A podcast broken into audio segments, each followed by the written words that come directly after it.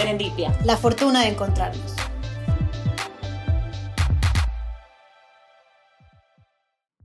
Hola, bienvenidos a un nuevo programa de Serendipia. Soy Irene Ancín. Y yo soy Paoli Casa. Y hoy vamos a hablar sobre algo que a Irene y a mí nos apasiona, que es la educación. Pero lo que vamos a hacer hoy es contrastar la educación virtual con la educación presencial. Y bueno, pre-pandemia, durante la pandemia y post-pandemia, las dos hemos eh, experimentado, de vivido. primera mano las dos modalidades. Entonces vamos a conversar de eso hoy. Obviamente tenemos que partir que las tecnologías nos han, per- nos han permitido eh, tener otro espacio para comunicarnos y así como ha servido para lo la comunicación y para la información, obviamente ha sido perfecto, un espacio perfecto para la educación. Y eso ha servido muchísimo para estudiantes, tanto niños como adultos, eh, para poder disfrutar de este espacio educativo. Eh, la educación virtual se adecua a la situación de muchos estudiantes, tanto adultos como niños, en el caso de que se tengan que quedar en casa. En el caso de los adultos, obviamente, les permite esta flexibilidad que es bastante anhelada para poder con- eh, Trabajar. ajá, trabajo y estudios. Entonces funciona muy bien. Y por supuesto en tiempos de COVID esto fue bastante eh, necesario, necesario, porque finalmente no era lo deseable, pero era lo que teníamos en ese momento. Entonces son muchos los beneficios y aportes que nos ha traído esta nueva modalidad de educación y eso es lo que vamos a comentar hoy. Vamos a ver cuáles son ciertas eh, capacidades o habilidades que, que nos, que nos ha dado esta nueva modalidad, cuáles son las que dejamos de percibir por la presencialidad, cuáles son los pros y contras de los dos. Vamos a ver contextos, vamos a ver niveles, vamos a ver eh, diferentes Los desafíos, ¿no? aspectos. Ajá, Lo- todos lo- los desafíos de ambas modalidades. Entonces, eh, empecemos, Irene. Sí, eh, es importante mencionar que más allá de que en Serendipia siempre nos gusta leer artículos, informarnos y demás, eh, las dos lo hemos vivido en primera persona, ¿no? Las dos como docentes y también desde un punto de vista eh, de gestión, que creo que esto le da valor al contenido del programa de hoy, porque no solamente lo vamos a eh, tratar desde un enfoque micro, como puede ser el del docente, el del profesor que está en el aula, en la virtualidad, en la presencialidad, sino también desde el punto de vista de la gestión y los grandes desafíos que también ha tenido la, la- la inmersión en esta virtualidad de la noche a la mañana. Recordemos que en la, en la pandemia fue de la noche a la mañana, tuvimos que asumir eh, cambios y desafíos de manera repentina. Y ahora que ya ha pasado la pandemia, es justamente el momento para ver cuáles han sido los aciertos y los errores y sobre esto poder construir una educación virtual eh, que realmente cumpla con el objetivo que es formar a personas integrales. ¿no? Así es. Entonces, empecemos definiendo qué es esto de la educación virtual. Creo que la presencial, la tradicional, todos lo conocemos, un profesor, muchos estudiantes, un aula. Cuando hablamos de la educación virtual, estamos hablando de este espacio interactivo en el que hay dos cosas. Eh, el docente y el profesor interactúan de forma sincrónica a través de una videoconferencia, puede ser por Zoom, puede ser por Teams, puede ser por todas las plataformas que nacieron. Yo me acuerdo cuando recién empezó, habían personas que ya tenían re- reuniones virtuales y otras personas que recién se estaban desayunando cómo funcionaba esto. Ujú. Obviamente esto iba a variar de, de acuerdo al contexto, tanto socioeconómico, etcétera, pero también de país a país, de ciudad a ciudad, dependiendo si tenían internet, conexión, etcétera, o el conocimiento. Y también tenemos las actividades asincrónicas, que son estos foros, los correos electrónicos, que ya lo haces tú aparte y no necesitas estar simultáneamente conectado con el profesor y el resto de estudiantes. Entonces, eso es educación virtual.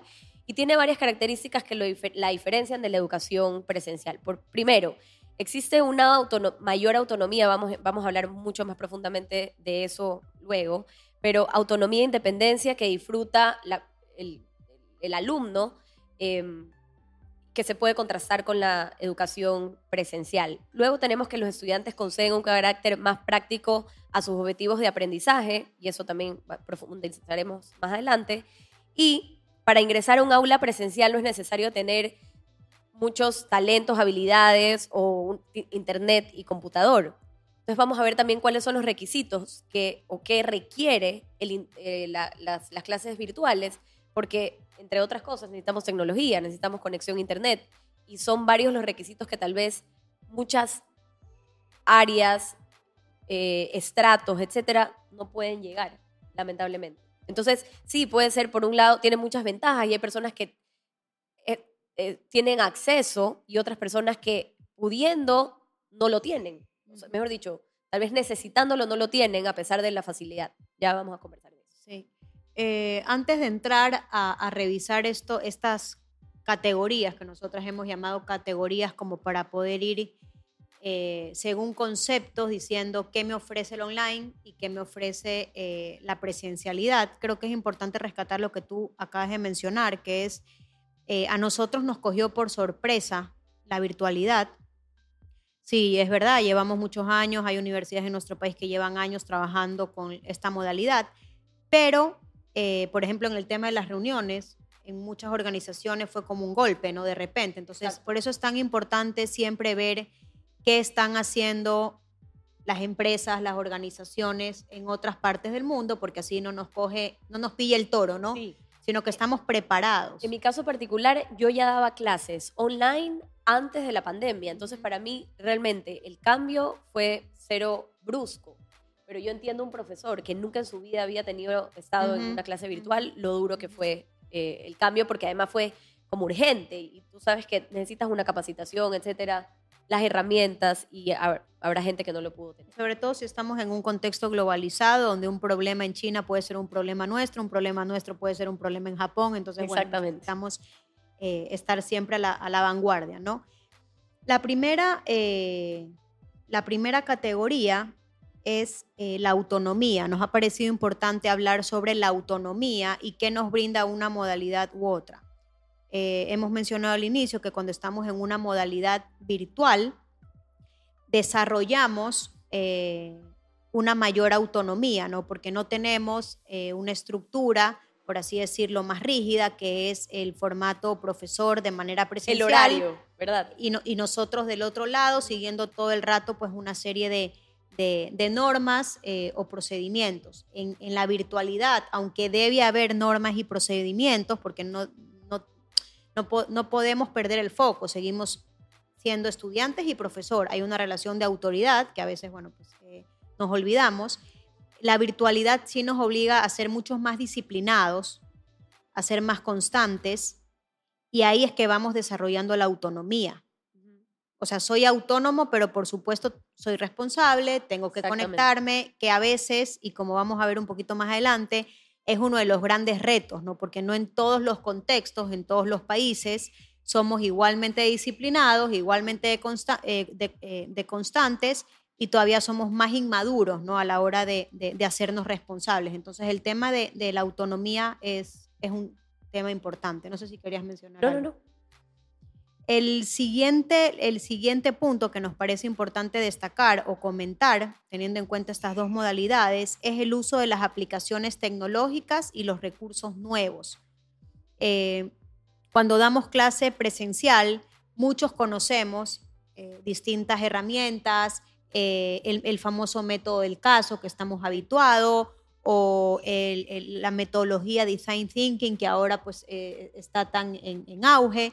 Pero en la virtualidad tenemos retos porque es a lo que no estamos acostumbrados y ver cómo podemos implementar estas metodologías en este nuevo formato y también cómo utilizar herramientas tecnológicas o aplicaciones tecnológicas que nos, que nos permitan de alguna forma mantener conectado al estudiante, porque cuando estamos en la virtualidad es más fácil desengancharnos Exacto. y por eso es uno de los grandes retos, ¿no? Eh, tomar lista, por ejemplo, con código QR, eh, tener algún, algún, no sé, pues algún juego o dinámica que... Para, para romper el hielo, porque qué difícil que es romper el hielo en la virtualidad. ¿Cómo lo haces? En la presencialidad a veces tienes una, una audiencia compleja, complicada tal vez. ¿Quién sabe? Te puede pasar. Y el, el, siguiente punto o la siguiente categoría que, que, queríamos mencionar teniendo en cuenta estas, estas dos modalidades es eh, que de alguna forma nos obliga a ser mucho más interactivos y cuando hablamos de, interactividad no estamos hablando solamente de aplicaciones tecnológicas, sino ser más dinámicos eh, y, saber cómo llegar a esa audiencia a través de una pantalla que de alguna forma limite esa comunicación cara a cara que es tan valorada, sobre todo en, las relaciones de distinto tipo, incluido también docente-estudiante, ¿no? Entonces, eh, por eso es tan importante, y, lo comentaremos a lo largo del programa, darle al docente el espacio que se merece y cuidar al docente, porque el docente tiene que motivar, el docente tiene que enganchar, el docente tiene que ser dinámico. Entonces, si nosotros tenemos un docente que no ha sido preparado como se debe, que no ha sido capacitado, que no ha sido acompañado, no solo durante la pandemia, sino ya eh, post pandemia, difícilmente vamos a poder hacer frente a estos retos que plantea esta modalidad, que nos guste más, nos guste menos, no sé qué pensarán ustedes, pues cada vez crece más y cada vez es más necesaria. ¿no? Exactamente. 100%. Y el, qué, qué, importante que es el rol del, del profesor. Así es. Es, es, es vital. es el mayor activo, por así decirlo, de, de, de, la educación, que al final es nuestro avance y nuestro progreso. ¿no? Así es. Luego yo voy a hablar de la preparación para un entorno cada vez más digital. Y, y bueno, obviamente la virtualidad simplemente por su naturaleza, así lo permite, y el proceso de migrar de la presencialidad a la virtualidad permite observar esas plataformas virtuales necesarias y eh, que pueden ayudar en, no sé, pues en el desarrollo tecnológico, etcétera, de los, de los chicos. Yo digo chicos, pero también me imagino una persona de 60 años estudiando un MBA virtualmente, puede ser también. Y, em, digamos, esa preparación es, es excelente porque además es va, con, va de la mano con la evolución del entorno, lo que, estábamos, los, lo que estamos viviendo, lo que está pasando. Entonces, lo que tú decías hace un ratito también cabe aquí y es esa capacitación de los maestros para el uso correcto de nuevos dispositivos tecnológicos, nuevas herramientas, de nuevo. Este, este, este profesor se tiene que reinventar porque no sirve igual la actividad que, que funcionaba perfectamente en la presencialidad eh, en, la, en la virtualidad. Se me ocurre ahorita, por ejemplo, no sé, pues yo uso mucho Kahoot o, cualquier, bueno, ahorita se me ocurren muchos nombres de, de, de herramientas, tecnológicas. Ajá. Y sí, algunas podían funcionar en ambas, en, ambas modalidades, pero hay unas que simplemente en la virtualidad no funcionan. Luego tenemos la interacción física, y aquí creo que está más que claro que la interacción física en la presencialidad funciona perfecto. Eh, pues hasta, hasta el, lenguaje corporal funciona, eh, mirar a los ojos al estudiante, todo eso creo que es mucho más fácil. Y si nos ponemos a ver el tema de, la, de las emociones, los sentimientos, etcétera, de un niño y, esa necesidad eh, de, desarrollar habilidades sociales. eso, exactamente eso. Lo, es necesario, el colegio no solo da contenido, da esa interacción, esa interacción y ese desarrollo de habilidades son importantísimas. En un adulto ya eso, digamos, podrías tenerlo o no porque, ya, porque ya lo has vivido. Por eso es tan importante, perdón que te interrumpa, Paul, es tan importante tener en cuenta eh, el, público o el alumno, ¿no? No es lo mismo una persona eh, que quiera hacer una maestría, que es una persona, bueno, que se presupone que es maduro, responsable, que no en todos los casos es así, que un niño que está en una etapa de formación y necesita esa presencialidad para formarse de manera integral, que es lo que decíamos hace un momento, ¿no? Exacto, y por ejemplo, volviendo a la autonomía, tal vez es mucho más fácil para un adulto decir, bueno, yo termino de trabajar a las 5, a las 6 me conecto porque ya empiezo, para un niño que no ha desarrollado todavía esas habilidades, eh, le podría costar mucho más. Luego tenemos el espacio de aprendizaje, que creo que es obvio también, pero el espacio eh, virtual es, eh, no está determinado. Uno puede, no sé, pues el aula virtual finalmente, ¿qué es? Yo me imagino una nube, un espacio de humo, o sea, ¿qué, qué es un, aula virtual? Y obviamente la presencial es un lugar físico con un horario, con una estructura, y es mucho más fácil tal vez eh, ponerte en tiempo y espacio, saber que hay un profesor, hay una, una, una materia y demás. O sea, es creo que bastante obvio. Y luego tenemos la flexibilidad horaria, que eso yo antes hablaba de, de los sincrónicos o las actividades sincrónicas y las asincrónicas. Eh, tienes horarios mucho más estrictos en la presencialidad y en la virtualidad pueden ser mucho más flexibles. Y por eso los adultos, por ejemplo, que eligen un MBA, incluso hay gente que hace doctorados de forma virtual, eh, lo, pueden hacer de acuerdo a su, disponibilidad horaria y hacer las actividades asincrónicas más fácilmente. Las sincrónicas obviamente sí van a necesitar un horario mucho más eh, estricto. Sí, y tener en cuenta que cuando decimos sincrónica es que estamos conectados al mismo tiempo con el profesor y la asincrónica es eh, no conectado con el profesor, pero estoy leyendo un artículo que me han enviado, estoy participando en un foro, entonces... Claro, y son horas que le has dedicado a ese, a esa, a ese estudio, a esa preparación. Exactamente, pero y lo haces individualmente.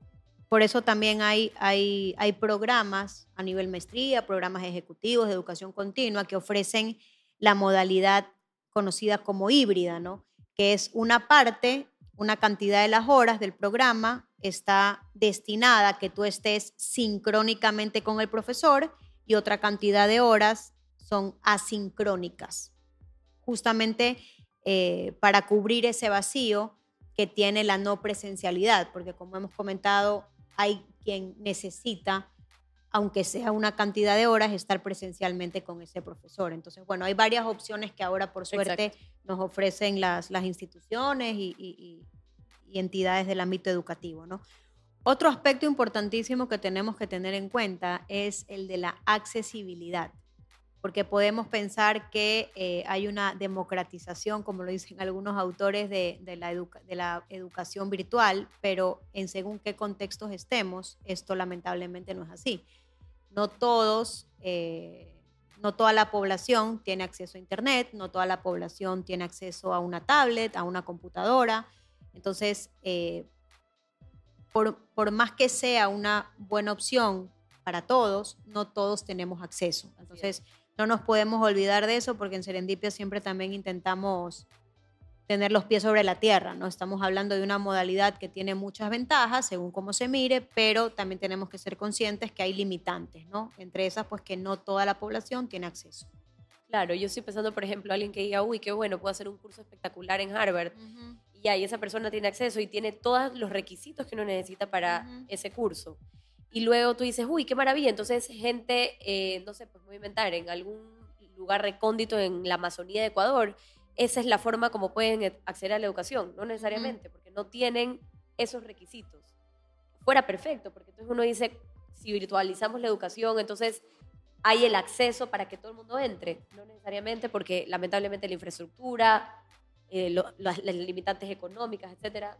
Las zonas geográficas, así es. Y luego tenemos el contexto, Paola. Exacto, hablemos de contexto, porque Irene, cuando, cuando hablamos, creo que tú y yo hemos, hemos comentado mucho esto.